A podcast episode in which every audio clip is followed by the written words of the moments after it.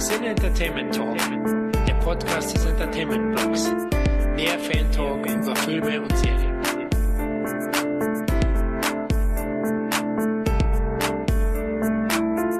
Willkommen beim Cine Entertainment Talk, wieder bei einem Spezial. Natürlich dreht sich bei mir alles um Jean-Claude Van Damme, die Boiler aus Belgien.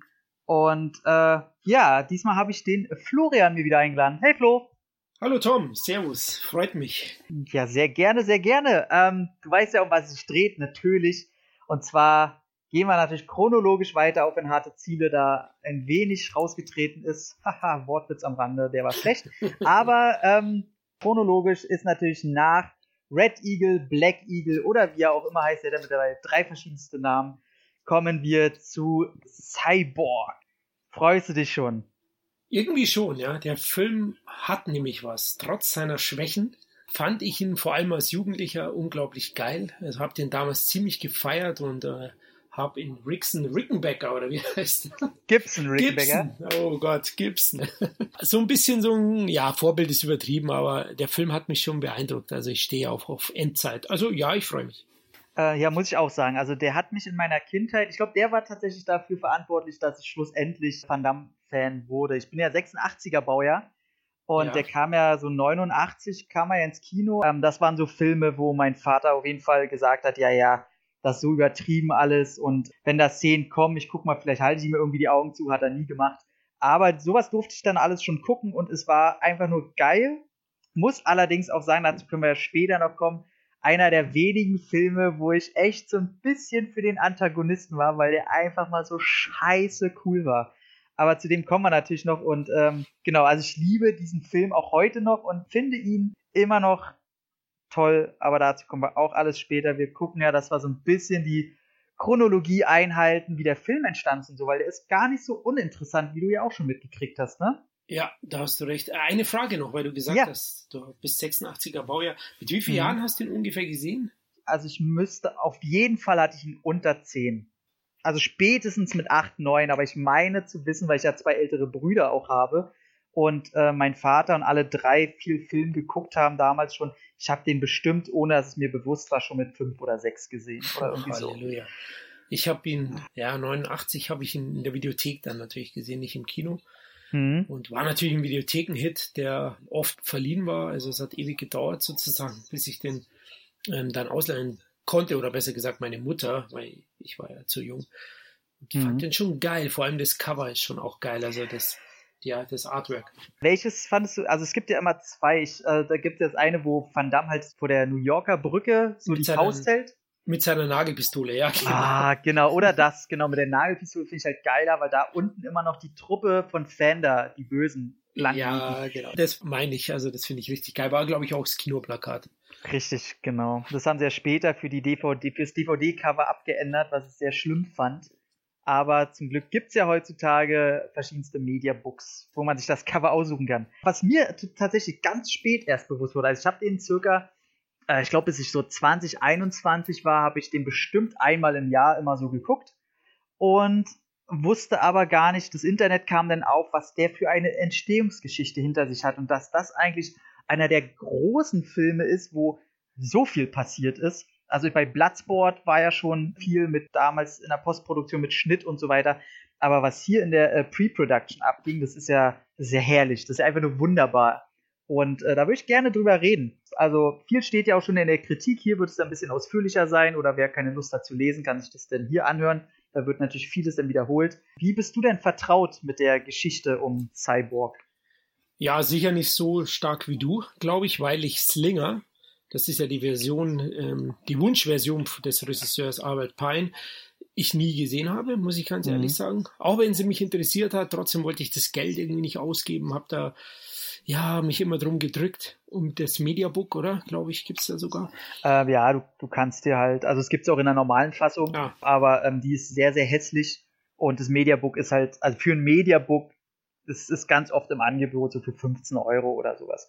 Ähm, und hat ein sehr, sehr, ich glaube, das Cover B oder so, ähm, das habe ich mir auch geholt, ein sehr, sehr schönes Cover. Also sieht wirklich geil aus und ist eigentlich das Beste an der ganzen okay. Version. Ja, da muss ich es vielleicht doch nochmal irgendwann mir besorgen. Aber ja, zur Geschichte, Entstehungsgeschichte als Canon-Fan, also des Studios, mhm. kenne ich da einige Geschichten natürlich schon über Cyborg, weil es, ja, der hängt ja auch stark zusammen mit dem Niedergang von Canon, weil es ist ja die, der letzte Kino-Release in Amerika gewesen eines Canon-Films. Richtig. Offiziell. Und ja, da merkt man ja schon, dass der Film sicherlich äh, Budgetprobleme hatte ist halt das Problem. Also es, es nervt mich immer ein bisschen, wenn, wenn viele sich da auskennen und dann schwingt schnell der Satz von wegen Cyborg ist schuld am Untergang. Aber so stimmt's natürlich absolut gar nicht. Also, um zum Ursprung zu kommen, das Lustige war, dass Canon eigentlich, denen ging's gerade nicht so gut finanziell, aber die hatten halt zwei fette Lizenzen. Das war die von Marvel für äh, hier Mutor 2, Masters of the Universe 2, wo sie mit Dolph Lundgren naja, keinen Riesenerfolg hatten, aber es war eine Marke. Und damals war He-Man immer noch ganz groß. Und äh, ich meine, in der, in der Spielzeugindustrie quasi ist He-Man heute immer noch sehr groß. Und damals war halt der absolute Hype. Und zusätzlich hatten sie noch Spider-Man. Jetzt muss man wissen, es war Ende der äh, 80er. Es gab nur Superman als äh, guten Kinofilm. Burton's Batman war noch äh, 89, ein, zwei Jährchen weg.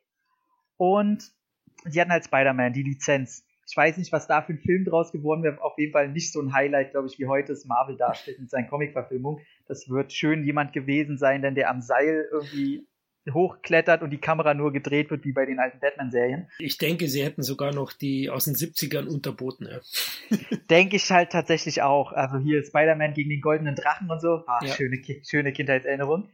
Und naja, jedenfalls hatten sie die beiden und haben beide Filme in die Postproduktion geschickt und wollten natürlich Geld sparen und haben gesagt, okay, bei uns sieht es ein bisschen schlecht aus, drehen wir die mal beide gleichzeitig. Und Albert Puen, Puen, wie er auch immer ausgesprochen wird, wurde rangeholt als Regisseur, um die zu drehen.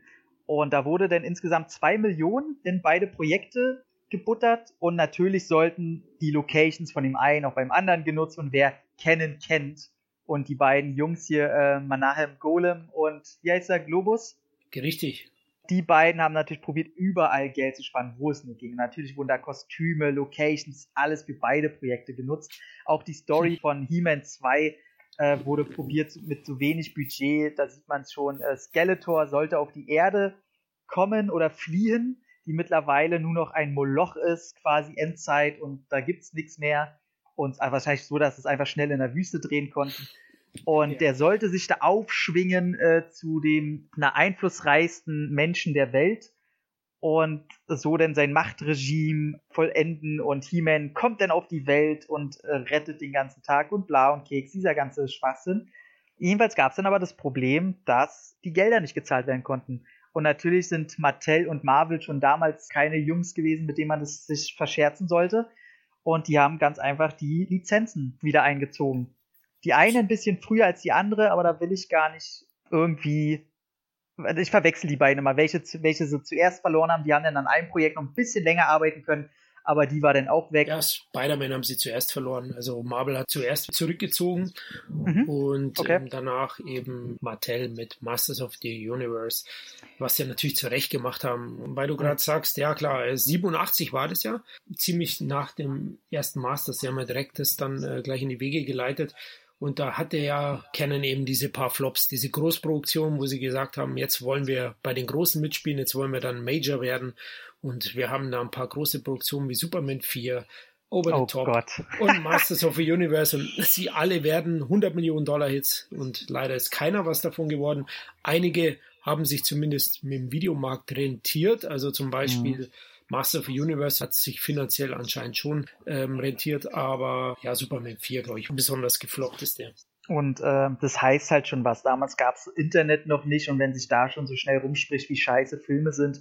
Und der Superman 4, ich habe den auch in meiner Sammlung, ein Trash-Fest sondergleichen. Ja. Der ist so, der ist so wunderbar scheiße, dass man sich den gerne anguckt. Also das ist so, das ist für mich der Inbegriff von Trash. Also ja. wie man eine große Marke, die mit einem wundervollen ersten und zweiten Teil im Director's Cut begonnen hat, in so eine Scheiße zu verwandeln, ist einfach wunderbar. Aber das ist geiler Trash, weil es ist nicht bewusst als Trash gedreht wie Sharknado oder so, sondern die haben genau. das schon alles ernst gemeint. Ja, das ist Schöne. Allein, aber die haben halt auch Gene Hackman dazwischen und äh, Christopher Reeve ist halt immer noch Superman und dann kommt dieser An Bösewicht in seinem goldenen Strampelanzug, die kämpfen auf dem Mond. Ach, dass er alle Atombomben in ein Netz packt und es ist einfach so wunderbar geil. Ja, ist es auch.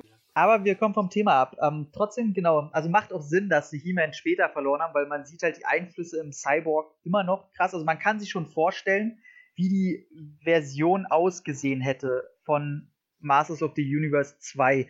Weil wenn man die Story sich mal einprägt so ein bisschen und dann die Kostüme und Locations sieht bei Cyborg, ich glaube schon, dass der genau so ausgesehen hätte. Halt nur nicht so brutal wahrscheinlich.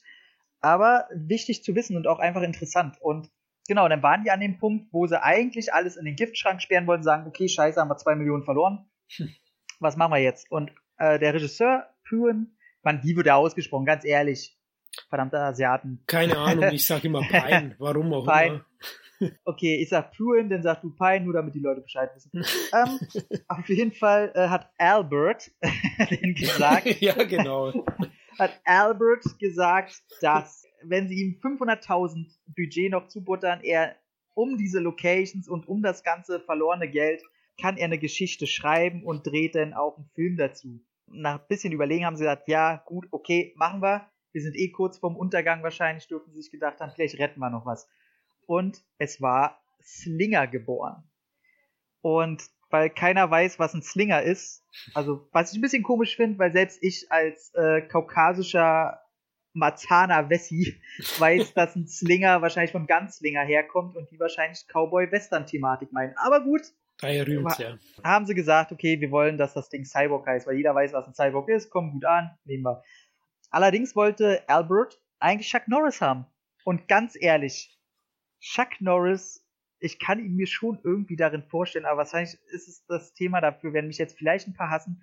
Chuck Norris habe ich noch nie gemocht in Filmen. Der war nie ein Held, den ich cool fand der war immer so, ja, er sah halt nicht gut aus, hat sein Bart und, und irgendwie hat er keinen eigenen Stil gehabt. Irgendwie war er für mich immer so ein bisschen stillos. Und deswegen bin ich sehr froh, dass Van Damme reinkommt. Die wollten nämlich den aufstrebenden Star, der mit Bloodsport einen wahnsinnigen Erfolg hatte, wollten sie haben und haben ihn auch gekriegt. Weil er konnte sich entscheiden zwischen Delta Force 2, American Fighter 3 oder äh, Cyborg. Oh Mann, das ist auch äh, die Arschkarte, ne? aber, wirklich, aber wirklich, ey, das ist irgendwie, weiß ich nicht, wie Sharknado 5, Frankenshark 3 oder Avatar 2. Nee, so. so ähnlich. Also ich hätte mich, glaube ich, auch für den Film entschieden, da wo keine Fortsetzungszahl dahinter steht. Also. Genau, genau, da kann man immer noch drauf hoffen, vielleicht kann ich damit was eigenes Gutes schaffen aber wie es rauskam, Van Damme ist ja selber nicht so der größte Fan von Cyborg im Nachhinein. Ja. Und dann wurde das Ding zusammengezimmert und jetzt könnte man sagen, hey, ist es ja wenigstens noch was geworden, kam der Film raus, den wir heute kennen. nee, da kam nämlich richtig geile Scheiße bei raus. Ist ja auch bekannt, ne? Was danach so äh, erstmal noch passiert ist? Nicht alles. Du kannst oh. mich gerne aufklären. Ah, sehr schön.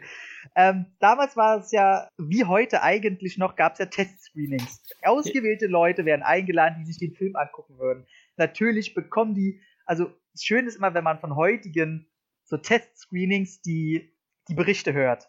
Zum Beispiel von dem Star Wars oder dem neuen Guardians of the Galaxy 2, wo denn alle, die kommen, die kriegen ein Präsenttütchen, die bekommen Hotel bezahlt, die kriegen das und ist ja ganz komisch, dass die denn alle sagen, dass es der beste Film ist, den ich je gesehen ja. habe.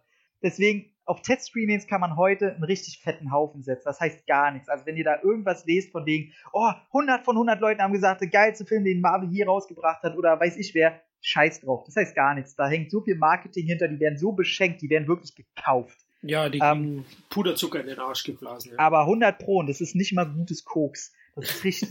so, ähm, auf jeden Fall damals aber ähm, kennen wahrscheinlich konnte es hätte sie egal. Auf jeden Fall das Testscreening. Eine Person hat ihn positiv bewertet und die haben mitgekriegt, dass es pure Scheiße ist, die Wo, da produziert Woher weißt du das? Das eine war, hat man ja. Äh, das ist, das ist, genau, das ist tatsächlich so bei IMDb hinterlegt als, okay. als unterlegtes Trivia und nicht als Mutmaßung. Wahrscheinlich also, war das Pine selber oder Albert. Albert.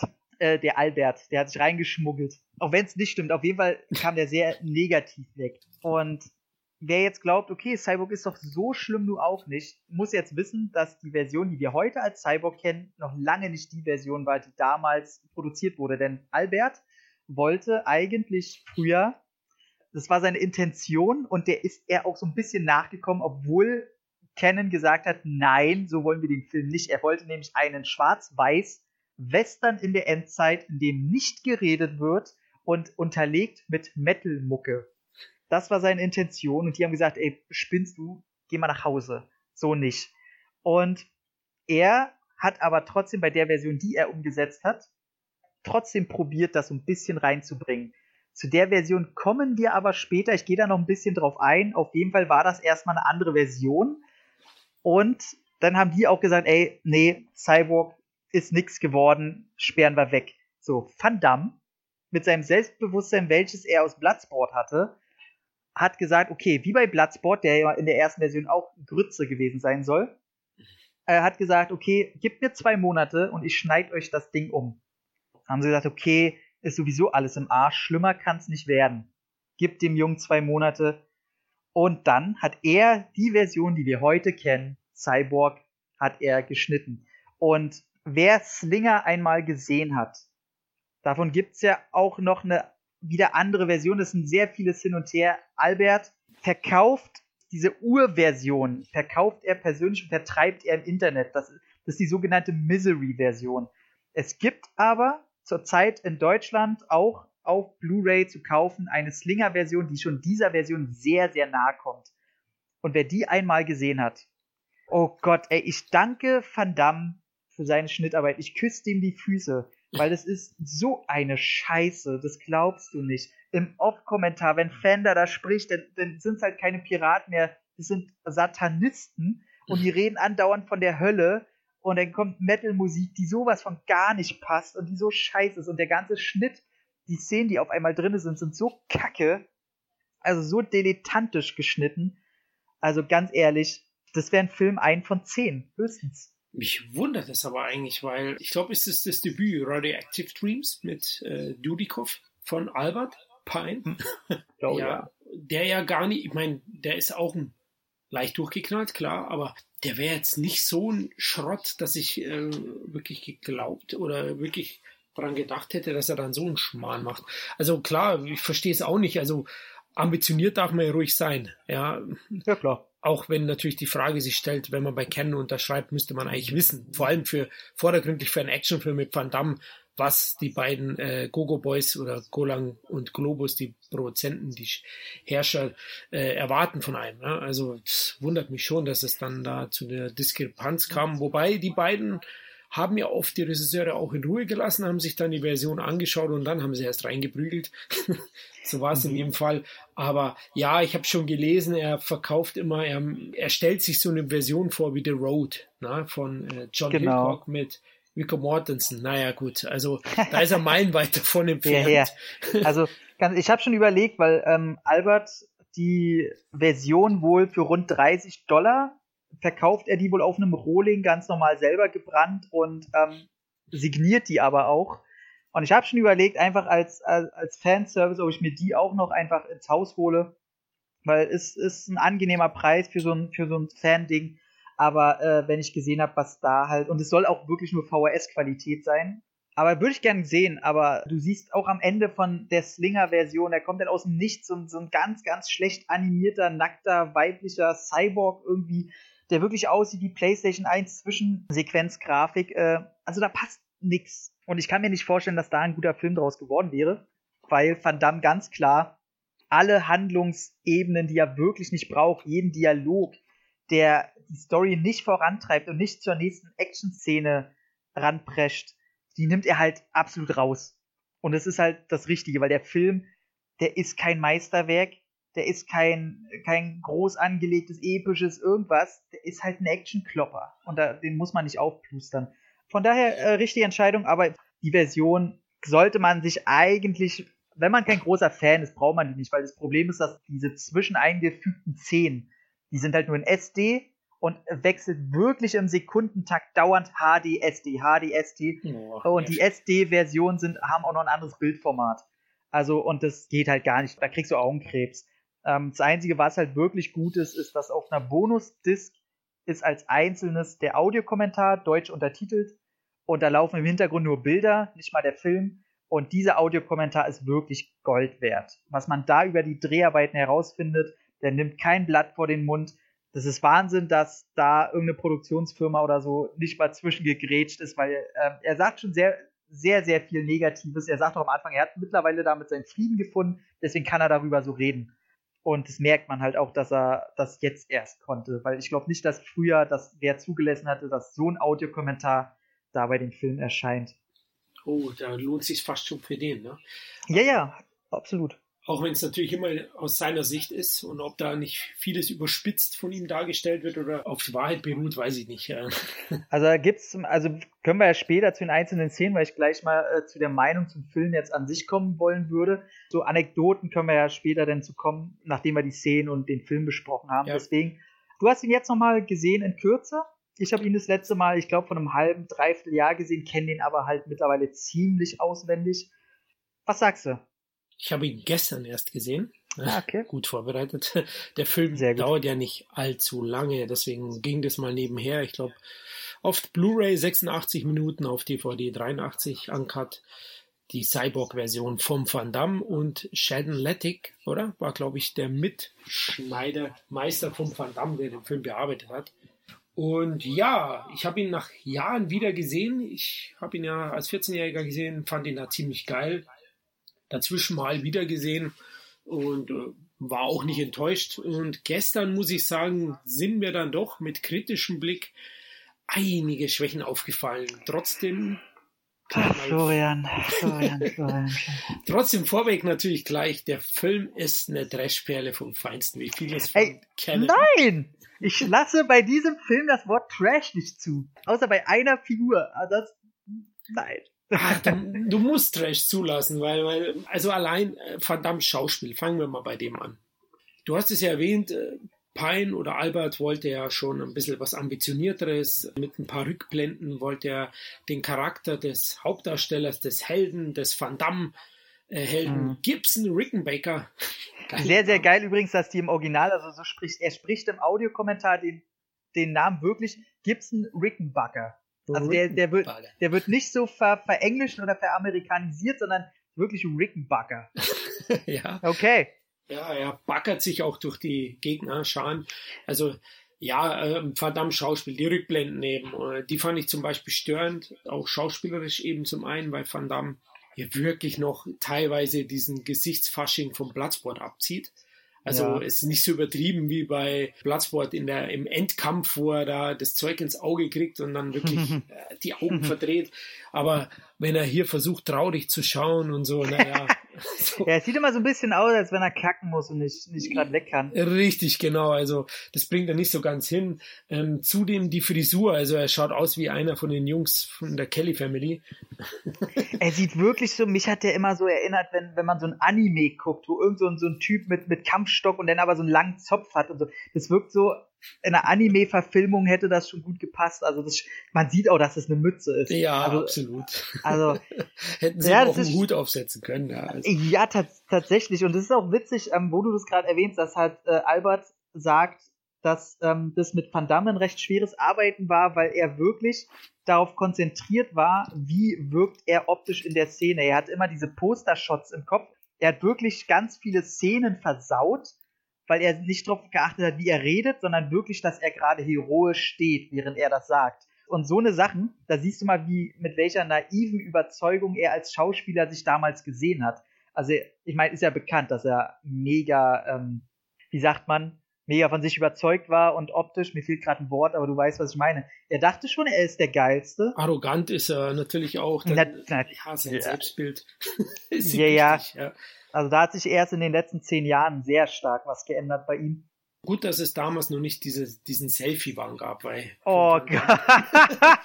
oh Gott, es gäbe eine eigene Internetseite, die einfach nur Van Damme Selfie heißt. ja, das wäre jetzt so, glaube ich. Also ich folge ihm ja auf Facebook, bin ja auch Fan von ihm.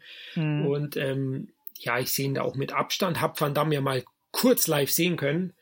Oh, cool, ähm, wo denn das? 1992 im Januar war ich bei der Premiere von Geballte mhm. Ladung, Double Impact in München. Uh. Und da war Van Damme zu Gast, ja. Oh, du Schwein, ey. Ja, aber es war, also da fing es so an, wo ich mir meine Gedanken gemacht habe. Damals noch glühender Fan, blinder Fan.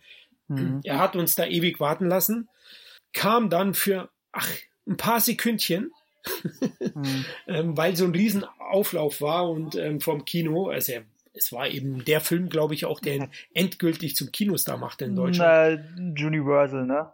Denke ich mal, Soldier. Ja, aber äh, Double Impact hatte in Deutschland auch schon 1,5 Millionen Zuschauer. Also es war natürlich oh. was anderes wie die vorherigen Filme, die dann so bei 300 bis 500.000 rumgeklebt sind. Aber klar, mhm. Universal Soldier war sein absoluter Höhepunkt dann.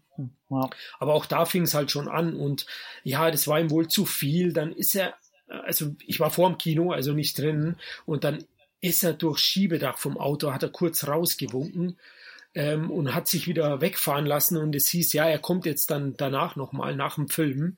Dann sind okay. wir alle reingegangen, haben den Film angeschaut. Er kam natürlich nie mehr. Ja, ja. Und äh, da war ich schon etwas enttäuscht. Also wo ich mir gesagt, du arroganter Sack, du. Naja, ich sage immer so, man weiß, er hat einen schlechten Tag gehabt. Weißt du? Ja, natürlich, die Nase war voll vielleicht und oder er hatte die Nase voll. ja. Ja, war wieder irgendein, irgendein Mädel, weil er sich ins Auto geschoben hat, war er nicht. Äh, ja, eine reicht bei ihm, glaube ich, nicht. Nee, damals nicht so, ey, ich möchte ja nicht, ach, ey, was da ablief.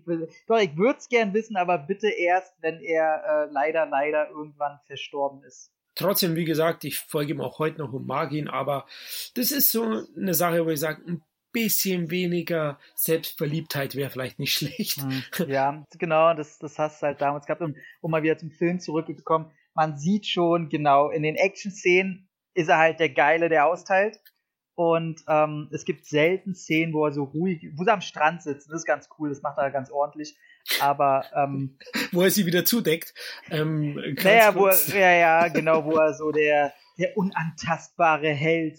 Genau. Ähm, so, was meinst du, wie was meinst du, wie schwer ihm gefallen ist, diese Szene zu spielen? Weil wir haben ja gerade gesagt, also er hatte bestimmt öfters mal ein paar Groupies im Hotelzimmer. Also. Natürlich, ich glaube, das, äh, das ist ja bekannt. Also er, er, wird sich innerlich gedacht haben, was? Ich steck doch keiner Frau die Titten zu. Das ist, das ist gegen meine Religion. So. Ja, ja. Also um, ähm, ich glaube, es war wahrscheinlich seine größte schauspielerische Leistung in dem Film. Ja, aber, aber ernst zu bleiben. Ich weiß ja. nicht, hat er damals zu dem Zeitpunkt schon Drogenprobleme gehabt? Weiß ich gar nicht. Bevor äh, Pro, also Probleme auf jeden Fall nicht und ich denke, ähm, dass er da auch noch nicht so damit konfrontiert wurde wahrscheinlich.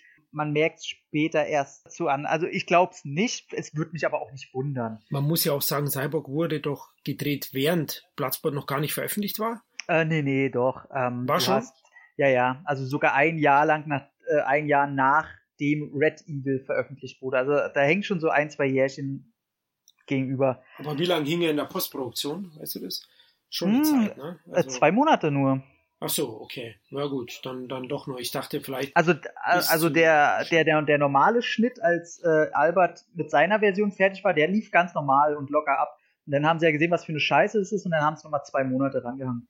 Und ja, die, hat Van, die hat Van Damme halt auch eingehalten dann lass uns bei der Scheiße bleiben, weil ich ihn ja zuletzt gesehen habe. Also zum ja. Negativen. Wie gesagt, äh, Van Dams schauspielische Leistungen, vor allem wenn man dem Helden an Tiefe geben will, die man nur mit Mimik und Ausdruck, weil viel zu sagen hat er in dem Film ja eh nicht. Also ich weiß nicht, wie viele Sätze er wirklich redet. Ganz wenig, mhm. also selbst bei der Brustbedeckung sagt er nichts. Weil er auch, äh, auch wieder, weil er einen krassen Akzent damals noch hatte, hat ja. er ihm mit Absicht wenig Sätze gegeben. Ja. okay. Da ist es halt dann auch schwierig, wenn man von der Mimik her und von der Gestik es dann nicht ganz so hinbekommt oder nicht so reif war als Schauspieler. Deswegen, diese Rückblenden haben mich im Nachhinein jetzt gestört. Die haben mich damals gar nicht so gestört, weil ich einfach okay. auf die nächste Action-Szene gewartet habe. Wow. So wie der Film ja auch konzipiert ist, ursprünglich jetzt im Schnitt. Mhm. Ähm, und ich finde sie von, vom Zeitpunkt her nicht passend eingesetzt, teilweise. Das stimmt. Das stimmt. Das ist wirklich krass, weil sie zeigen ja wirklich zweimal die Rückblenden. Ja. Und ähm, das sind beides Zeitpunkte, wo eine Rückblende so richtig gerade gar nicht passt. Und das ist mir auch aufgefallen und man merkt halt, dass diese ganze Geschichte, wo man mitkriegt, dass äh, Sander Tremolo, ähm, Gibson Rickenbacker, diese Namen sind so geil, mit seinen Fleischpiraten. Gibson aus Rixon und aus Fender Gender machen, ja, das wäre auch gegangen. Ey, und Scheiß, Gibson Gender. Ähm, der hat halt seine, seine Liebe und seine, seine Adoptivfamilie quasi hat er ermordet und man merkt, dass diese Szene eigentlich länger war. Und in der Slinger-Version sieht man auch, dass da schon ein bisschen mehr eigentlich drinne war. Also die ganze Szene war einfach länger. Das ist ja diese miese Sache, wo sie der, der Tochter den ja. Maschendraht in die Hand geben und die anderen sind eingewickelt in diesem Maschendraht und hängen über dem Brunnen und er lässt natürlich los und sie muss mit dem Draht das halten. Stacheldraht, und der, ja. Äh, der Stacheldraht, genau, und der, ja, der, der Stacheldraht geht halt durch die Hände und alles blutig und so. Und die ganze Szene war eigentlich viel brutaler und man sah eigentlich auch den Aufschlag, man sah die Leichen viel öfter, das sollte alles viel krasser sein. Aber schon eine ähm, fiese Idee, ne, eigentlich. Also, es ist eklig. Und, genau, und da wurde auch gezeigt, dass äh, Fender und diese Typen, das sind schon miese Wichser. Also auch Szenen am Anfang, also immer wenn die irgendwelche Leute überfallen, einfach aus Lust und Laune, finde ich, das, das sind schon eklige. Die erschießen die nicht einfach oder so. Da hätten eigentlich nur noch Massenvergewaltigungen gefehlt, um, um da alles äh, in Anführungszeichen perfekt zu machen. Das war schon eklig, aber ähm, wie du schon sagst, die, die schauspielerische Leistung, also mich störte es gar nicht ähm, weil sein ganzer Charakter eh so ein bisschen naiv auch daherkommt und nicht viel redet. Mich stört es ähm, gar nicht, dass er nicht viel schauspielern kann. Aber wundert mich, dass es dich so, also wirklich anscheinend gestört hat.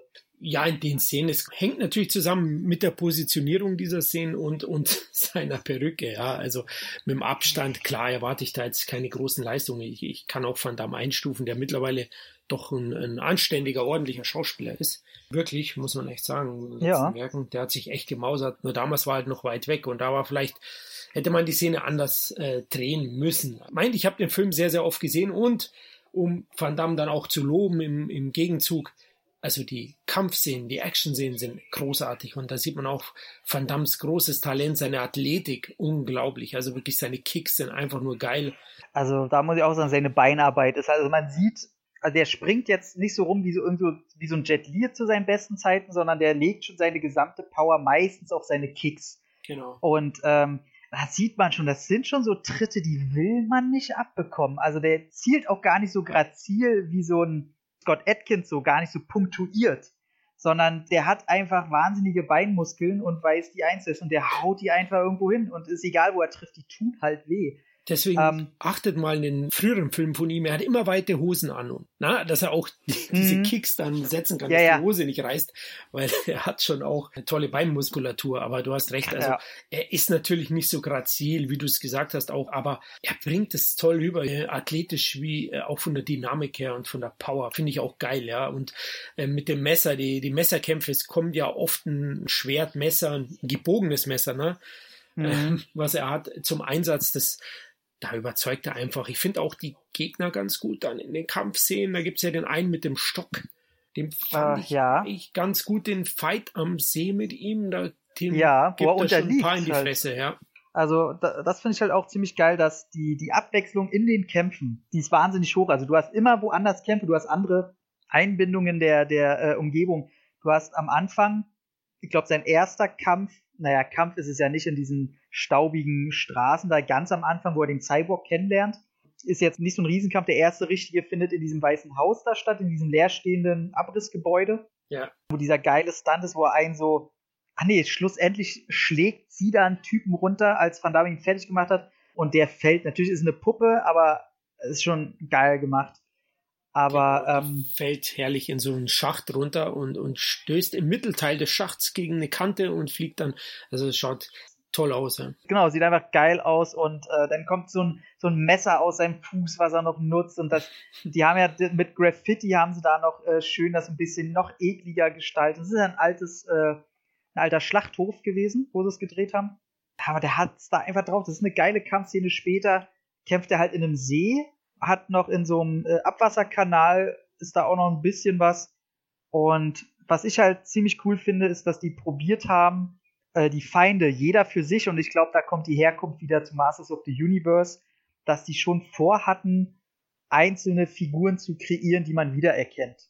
Also man kann immer sagen, hier der eine mit dem Stock, den Ralf Möller, dieser Riese, dann hast du den Schwarzen mit der komischen Maske und diesen äh, Motorradaugen, dann hast du den mit den zwei Messern, der immer so rumbrüllt. Also die, das sind nicht so eine äh, Einmal-Eins-Figuren. Problem ist nur bei Möller, da gibt es noch so einen muskulösen, ne? Da ja! Ein bisschen Probleme. Äh, die so, das stimmt. Also, stimmt. wobei Ralf Möller, der da mitspielt, hieß der Muller. Genau, Ralf Muller. Oder Rolf, besser gesagt, oder? Nee. Ach, doch, also nicht stimmt doch. Äh, Rolf, Rolf Muller, egal, genau. auf jeden Fall falsch. Auf jeden Fall läuft er nicht oben ohne rum. Das ist mir da aufgefallen, sondern ein mhm. anderer. Da habe ich beim ersten Mal, wo ich gelesen habe, dass der mitspielt, habe ich immer auf den anderen geachtet. Und genau. habe dann später aber gesehen, ah, okay, der mit der Pudelfrisur, Perücke, das ist der Ralf Müller. Richtig, genau, der, der quasi in der Poster-Szene, ja. ähm, wo Jean-Claude Van Damme im Abwasserkanal quasi seinen Spagat macht, sein Weltberühmt und haut ihm von oben das Messer rein. Die ganze Szene völliger Quatsch, weil, wenn man sich überlegt, weil wenn er um die Ecke kommt, der hätte ihn sofort da oben den Spagat sehen müssen. Wie ist er da überhaupt hochgekommen? Wie lange will er seinen Spagat da oben machen, bis da mal einer vorbeikommt. Die ganze Szene ist einfach nur eine Schauwerte und in sich total logiklos, aber völlig egal. Mich hat's immer angekotzt, dass man nicht sieht, wie er ihm das Messer reinhaut. Das sieht man leider nicht, ja, da hast du recht. Generell die Kanalszene finde ich eher schwächer. Auch der mit dem Stock scheint ja ein Gefühl gehabt zu haben für Ralf Möller, weil er dann in der Mimik getroffen ist. Oh, er hat den erwischt, ne? Ja, ja, genau, da, da, genau, richtig. Das erklärt sich zuvor nicht. Was ich mich dann auch immer frage, die gehen ja über so einen Abwasserkanal einzeln hoch dann. Ist zwar nett inszeniert, wie sie laufen, aber ich hätte da vielleicht sogar gewartet und hätte einen nach dem anderen die Kille durchgeschnitten. ja. Weil ja, ja. das wäre das Nadelöhr gewesen, wo ich sie einzeln kriegen kann. Und, ich, aber ja. da, das ist immer so ein Ding, okay, wenn wir jetzt mal da ein bisschen drauf eingehen wollen, ähm, musst du auch sehen, er hat davor schon ein, zwei Stunden kämpfen müssen gegen Leute. Er ist einfach fertig, er will nur noch weg. Und du siehst ja auch, dass er denn unterliegt. Und er hat auch noch äh, die Püppi dabei, so, die ja auch bewusstlos ist. Ja, und ähm, da sind schon so ein paar Sachen, da kann man sich das herleiten. Ist natürlich trotzdem hast du recht. Er hätte auch einfach, hast du da nicht einen Gullideckel, er hätte ja, einfach zumachen können und sich draufsetzen. So, so, ja, genau. so, weiß ich nicht. Dann können sie höchstens noch äh, hören, wie er da furzt oder was. Aber ähm, im Grunde hast du recht, da hätte er kurz mal ausspannen können, auf jeden Fall.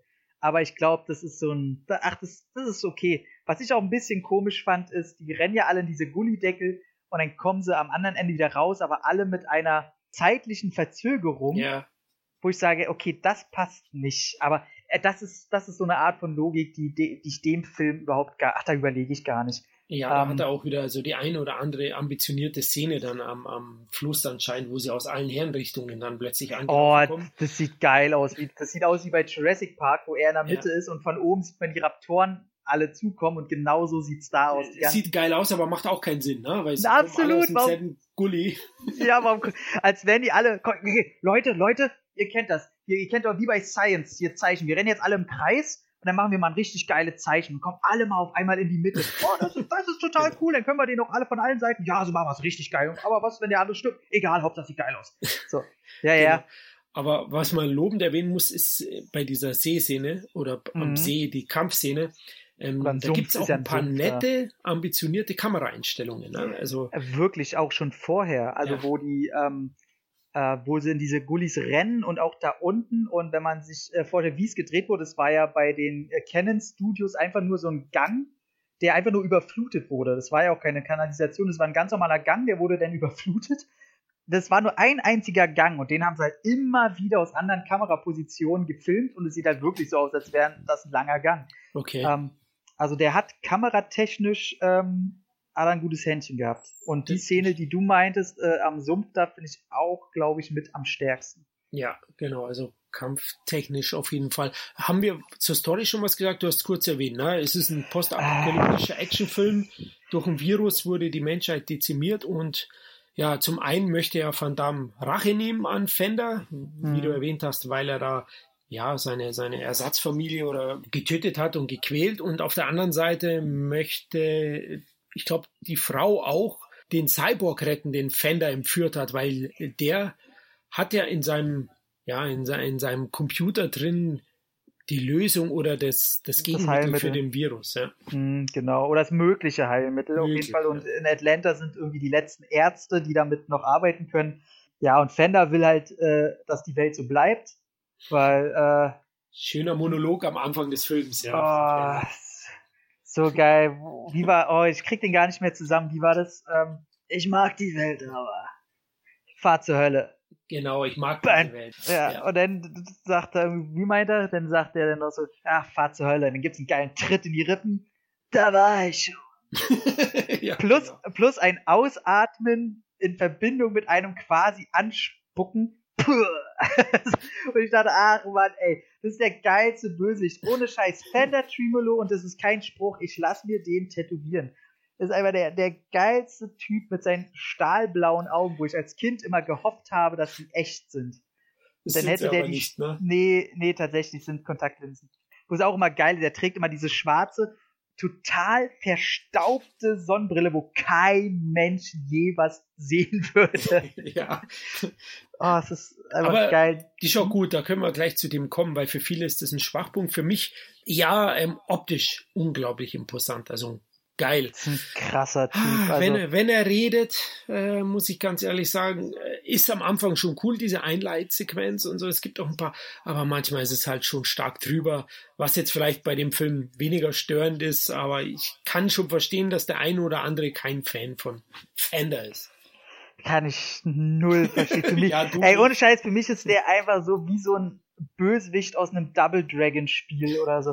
Der ist, der ist großartig. Jeder seiner Monologe, der ist so drüber, wie es nur die Welt ausspucken kann. Der Typ könnte halt auch in Mad Max mitspielen, er würde nicht auffallen.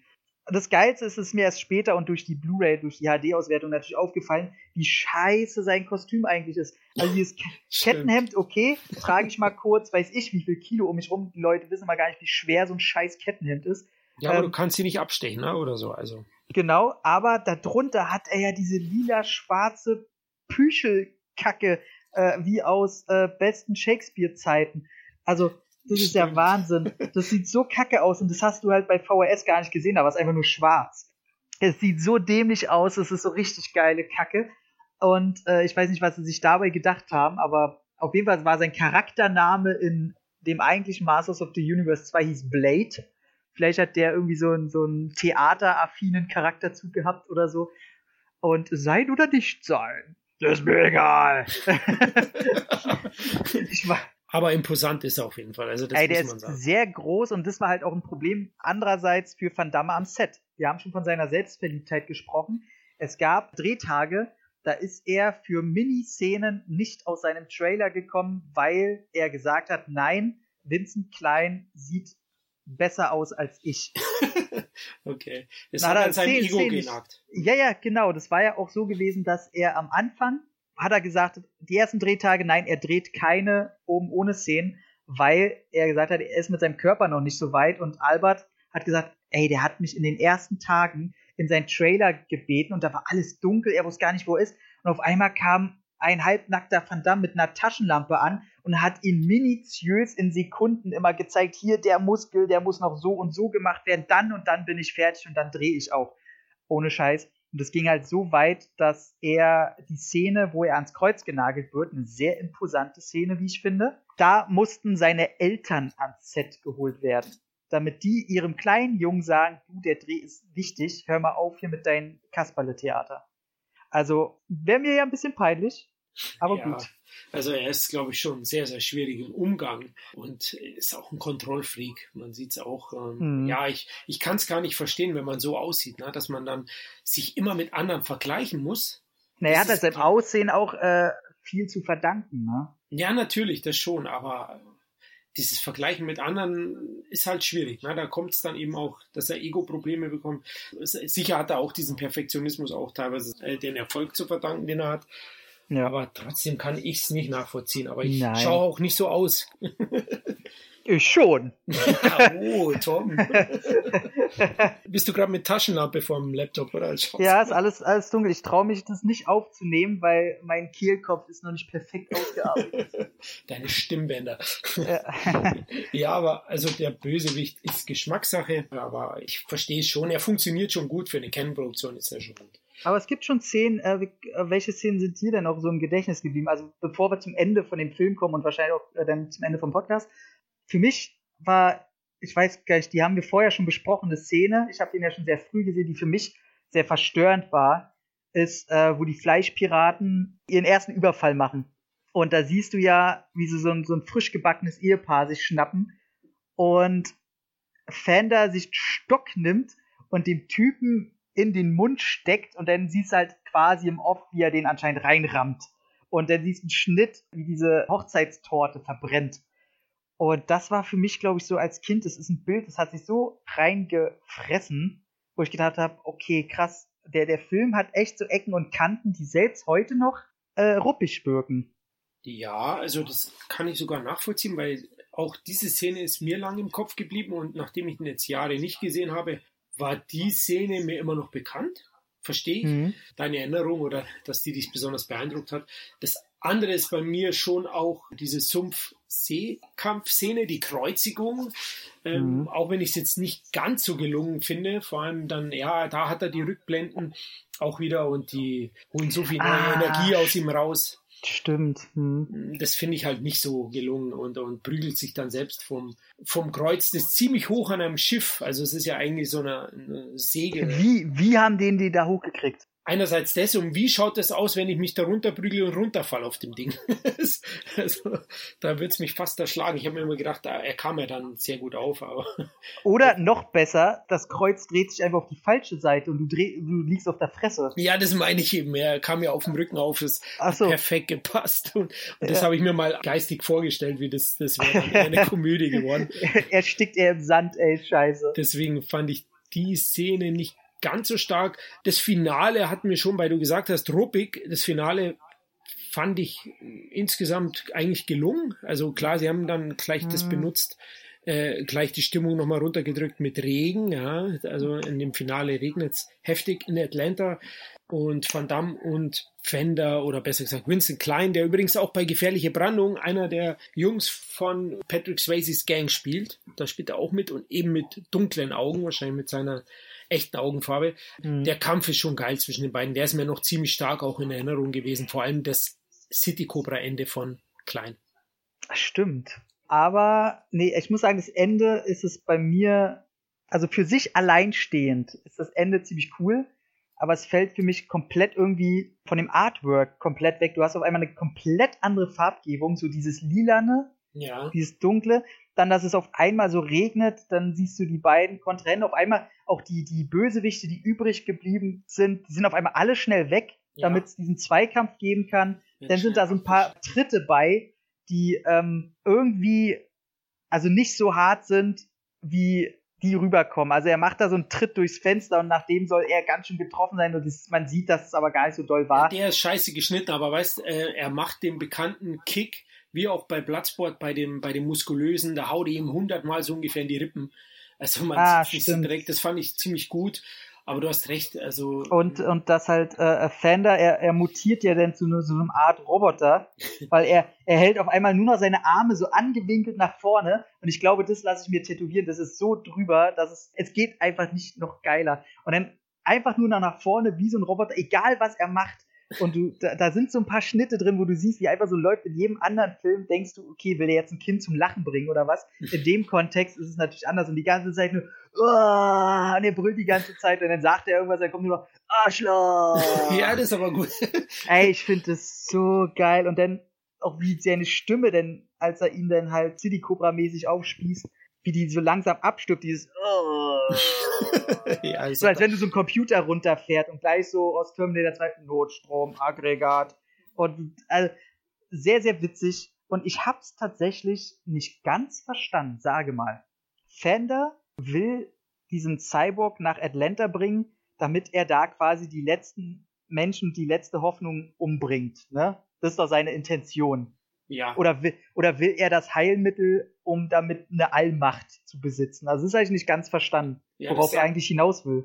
Also eigentlich sagt er ja, er will das Heilmittel, weil er dann Macht hat, ne? weil er dann der Größte in der Welt ist. Aber ich glaube, ich habe es auch so gedeutet, dass er eigentlich die restliche Zivilisation sozusagen killen will, um dann da der König in dieser Welt. Und das ist ja Absolut. Weil du sagst, dass er so schreit und ja, er spannt eigentlich immer die Muskeln an. Ich habe mir das dann, wenn die Kamera von Weitem geht, man sieht, es ist einfach nur ein proletenhaftes äh, Kräftemessen zwischen Van Damme und ihm. Schaut so aus, als ob er ihn ja. einschüchtern will, indem er die Muskeln anspannt. Und da muss man auch sagen, leider hat Van Damme recht. Klein hat mhm. den geileren Körper, ja. Also der hat einen der Sportlerkörper. Das sieht ja. man so ein Surfer-Body, da ist alles definiert da noch. Genau, er ist ja professioneller Surfer auch. Ja. Und äh, wurde auch nur durch quasi Zufall entdeckt, weil er der beste Freund war von einem Kumpel, der eigentlich gecastet wurde. Aber, ähm, aber also dann hat er seine Muskeln angespannt, wahrscheinlich.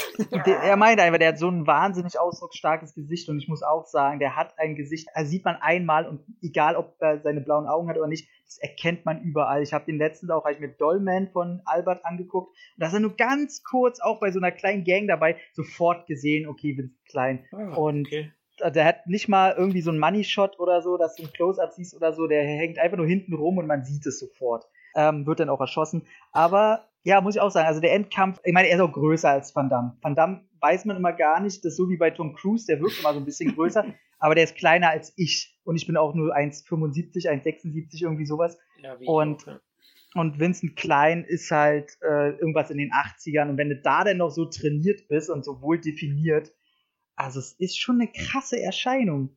Und ich finde es auch sehr, sehr schade, dass er da gestorben ist und dass es quasi keinen zweiten Teil. Ich hätte Fender Tremolo, ich will sehen, der offizielle Film mit Fender Tremolo. Ein Spin-off, ja, sozusagen. Ein Spin-off, echt. Ich liebe diesen Charakter so. Fenders World. Ah, Fenders World. Oh, das Wahnsinn. Das patentieren wir hiermit und, und schicken es dem Herrn Pein, den Albert. Der, den Albert, ja ist ja offen und ich denke, der Fender hat auch nicht mehr so viel zu tun, vielleicht. Der Schauspieler.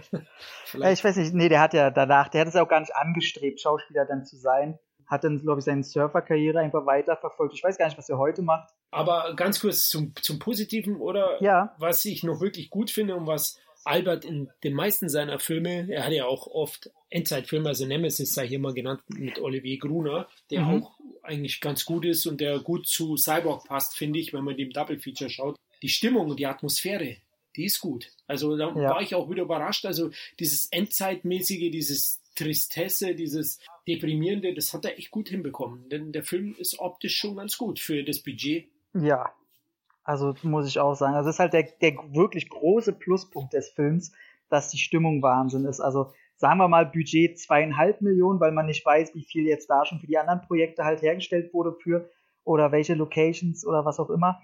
Aber er schafft es halt wirklich, selbst zweieinhalb Millionen sind ja auch nicht die Welt. Aber er schafft es halt wirklich, kleine Szene, denen gar nicht groß irgendwas vorkommt, aussehen zu lassen, als wenn die Welt wirklich abgefuckt ist, weil eine wirkliche Übersicht, du hast zweimal im Film, hast du ein Matte Painting und das ist das einzige, wo man eine große Übersicht über irgendeine kaputte Stadt oder so ist. Das hat er auch schon ähnlich wie beim äh, erwähnten Dolmen oder so äh, ähnlich gemacht und sieht auch überall gleich aus. Aber ähm, ich muss auch sagen, hat, beeindruckt mich heute noch.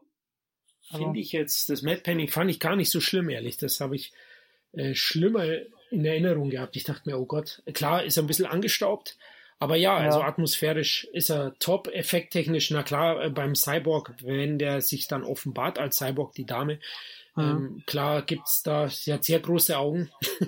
das, aber ich finde, mit einem gewissen Charme ist das alles ja. erträglich. Also ist auch die, die Szene, die hat tatsächlich monatelang äh, gebraucht, bis, bis die fertig war. Also man sieht auch, dass die Szene effekttechnisch, auch wenn, wenn sie heute wahrscheinlich belächelt werden würde, aber damals gab es noch kein CGI. Genau, dafür und, war sie ordentlich. Das ist so Total Recall etwas schwächer, aber es hat mich ein bisschen dran genau. erinnert. Also, also wenn man Ani ja. da kennt als Frau, ist, mhm. ist so auf dem Niveau fast schon, würde ich sagen. Und das ist anständig.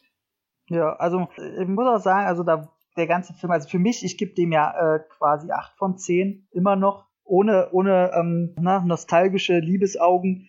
Ich finde den immer noch total wahnsinnig gut. Und äh, ja, da kann man sagen, es gab Fortsetzungen. Der zweite Teil Cyborg 2, Hauptrolle Angelina Jolie in ihrer ersten Hauptrolle. Ich glaube sogar der erste Film, in dem sie überhaupt mitgewirkt hat. Und äh, der soll mit den richtigen Erwartungen gar nicht so scheiße sein.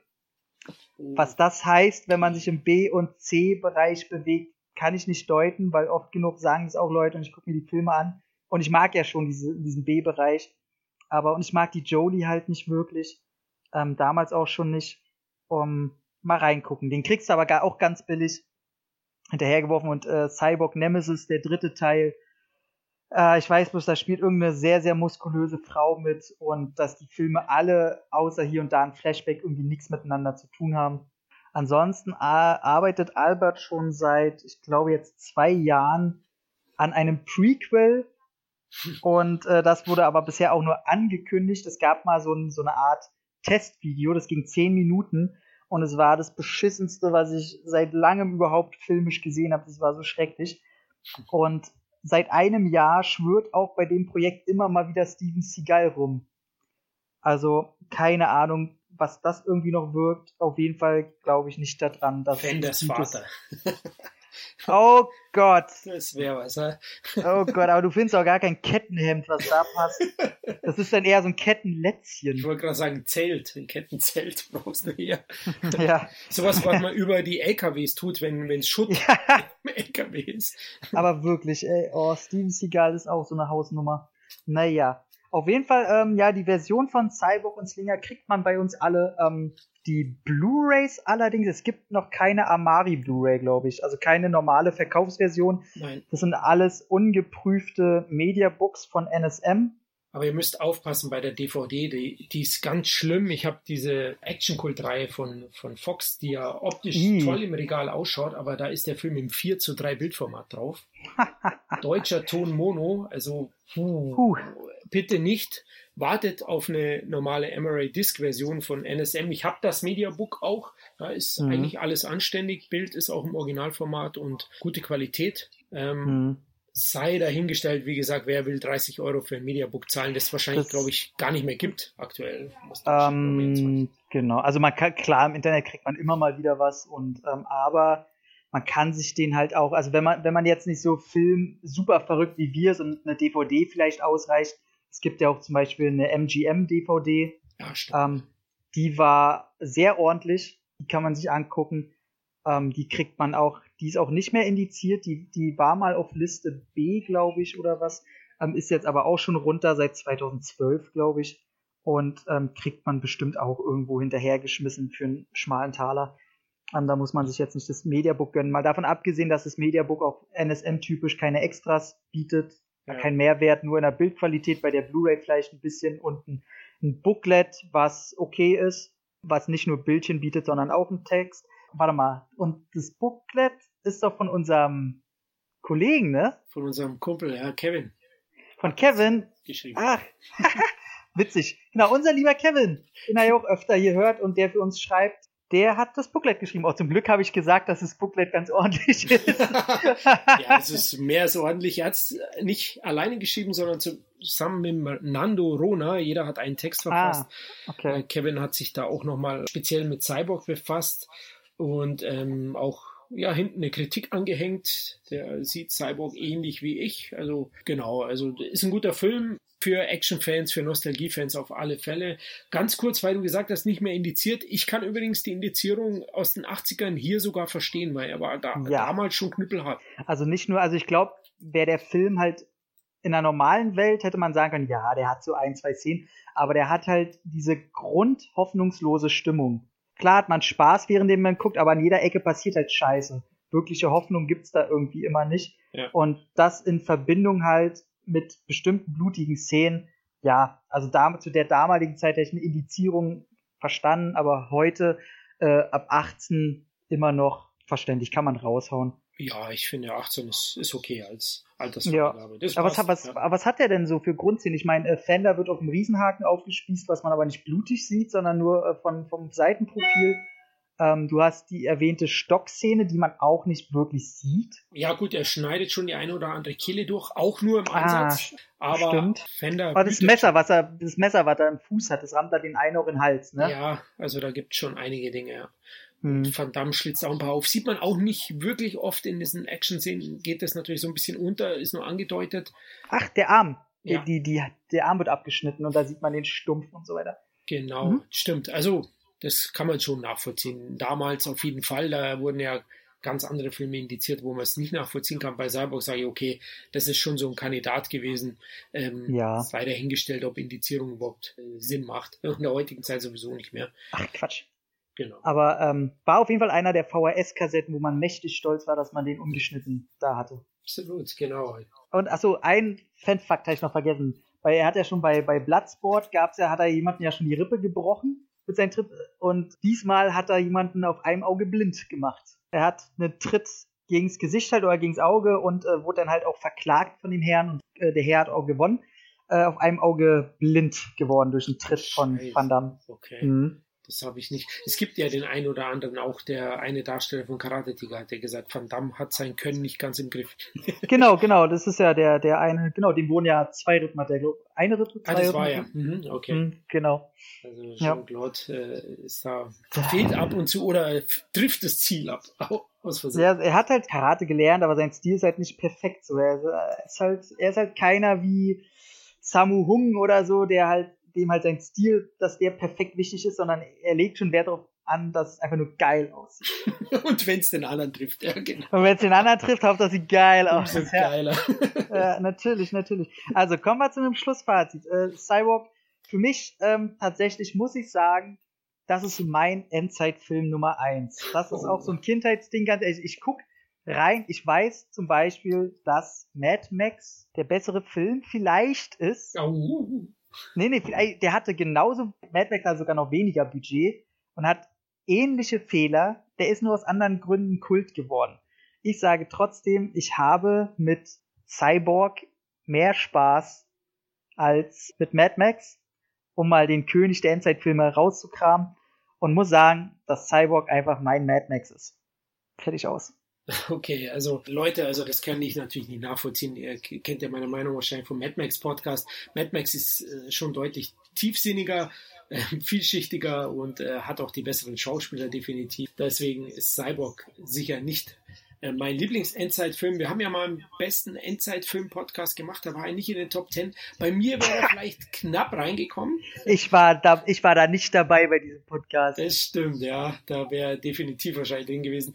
Bei mir hat er sich, ist er glaube ich auf elf gewesen oder so und deswegen, aber bei den Kollegen war hm. er überhaupt nicht auf dem Zettel, glaube ich. Deswegen, okay. ich habe eine gewisse Liebe für den Film, auch aus nostalgischen Gründen und weil ich das Endzeit-Genre sehr, sehr gerne mag und hier die Atmosphäre unglaublich wichtig ist und die bringt er eben auch rüber.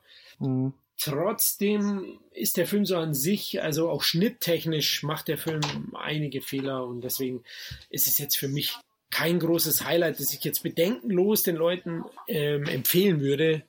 Mhm. Aber ja, er macht Spaß und ich würde mal so eine 6 bis 7 von 10 geben. Ja, kann ich, äh, ja doch.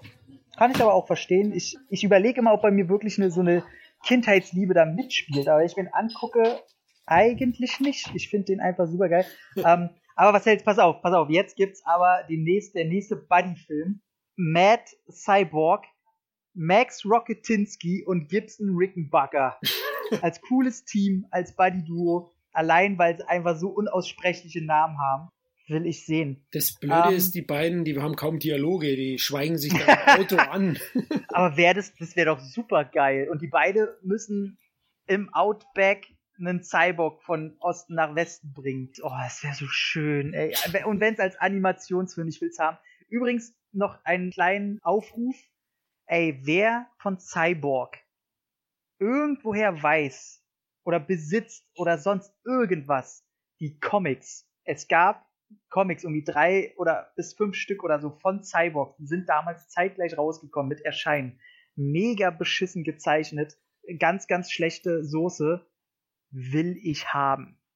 Also wer irgendwie rankommt, bitte, bitte sich bei mir melden. Habe ich mega Bock drauf. Und äh, den Soundtrack bekommt ihr übrigens auch einzeln zu kaufen. Muss man haben. Ist tatsächlich eher das Schlechteste am Film, wie ich finde. Ja, schön, dass du es noch kurz erwähnst. Das hat man fast vergessen. Auch da ist mir das Geklimper großteils ja. negativ aufgefallen. Es gibt so Soundversatzstücke, die, die sind gut. Hm. Aber wenn es dann länger als 10 Sekunden läuft. ich ich so, finde geil. Das ist wie mit unserem man, Intro. ich ich finde es halt geil, wo man das erste Mal das Schiff sieht, wie es fährt, so auf, auf dem Wasser. Überraschung ist ein Schiff. Aber ähm, dann, dann kommt so ein Gore, der klingt immer so für drei, vier Sekunden richtig geil. Ja, genau. Aber für länger halt nicht. ja, der, der geht ja auch nicht länger. dann ist schon wieder der Schnitt. Genau. Ja. Okay, ich glaube, mit, ich glaube mehr gibt es schon gar nicht zu sagen zu Cyborg. Ich finde, ja, einfach geil. Ich finde ich find ihn super. Also, es ist einer meiner Lieblings-Van Damme-Filme auf jeden Fall und mag den auch viel mehr als sein, sein Bloodsport oder sonst was. Der ist schon, ist schon geiler. Wieder, achso, Ralf Möller, kleiner Funfact, den ich noch vergessen habe, der hat nur mitgespielt, damit er seine Schauspiel, äh, damit er in die Schauspielliste da kommt, seine Kredibilität bekommt, wie auch immer, musste komplett nachvertont werden, weil er so einen krassen Akzent hatte. Deswegen, ich glaube, mittlerweile in der, in der deutschen Synchro redet er gar nicht mehr. Und in der englischen sieht man, glaube ich, wie er eigentlich was spricht, aber die Lippen sich gar nicht bewegen. Irgendwie sowas. Äh, aber ja, nur so ein Spruch. Er sagt Spruch schon ein, wie, zwei Sätze, aber ja? er sagt, okay. du passt auf den Cyborg auf. Und er geht dann Van Damme hinterher. Ne? Ich glaube tatsächlich, sagt er nur in der deutschen. Okay. Ich glaube tatsächlich, im Original bewegen sich die Lippen nicht. Ähm, egal. Auf jeden Fall hat ihn da keiner verstanden. Sehr witzig. Ralf Möller, Schauspielgröße sondergleichen. Schon immer gewesen. Ja. Und ansonsten wurde, glaube ich, komplett alles gesagt. War ein moderater Erfolg, hat weltweit 10 Millionen eingespielt, hat, konnte Canon aber auch nicht retten. Und äh, ja, ich glaube, dann haben wir, glaube ich, alles zusammengetragen, was irgendwie gibt. Ne? Eine also, Frage also, noch an dich, ja. weil du ein großer Van Damme-Fan bist. Welchen Stellenwert ja. hat der in Van Dammes äh, Filmografie oder in seiner Karriere? War der, äh, wie wichtig war der für ihn? Nicht wichtig. Also da, also dafür, dass das, das war so Cannons Untergang, es war ähm, der wurde damals schon eher so ein bisschen belächelt. Sein, der Ruf von Cyborg, der war immer schon so, dass man sagt, er hat halt nie so ein, er hat halt nie den Ruf, oh, da waren jetzt aber war ein Zweikampf, der richtig geil war. Er, Vincent Klein war nie Gegner, wo man sagen konnte, okay, der ist auch bekannt als Gegner oder als Schauspieler, das interessant machen würde. Ein Film von Van Damme, der eher durch die Story und die Atmosphäre besticht, interessiert halt keinen. Von daher, ähm, der nächste war dann eher wichtiger, Bloodsport und dann Kickboxer und sowas.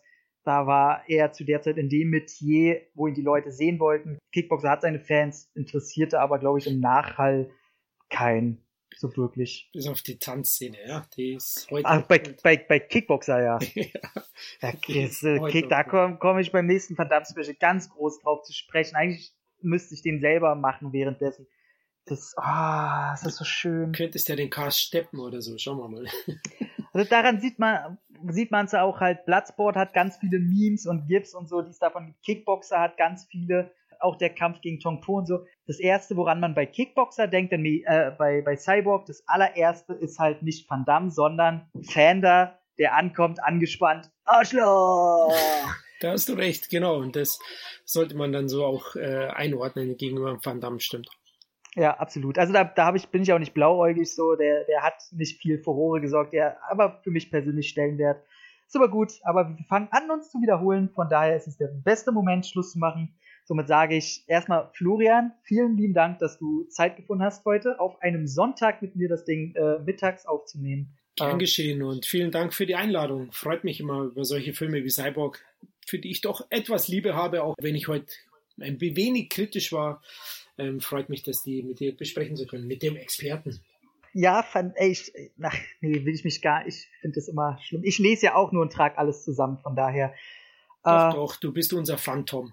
Phantom?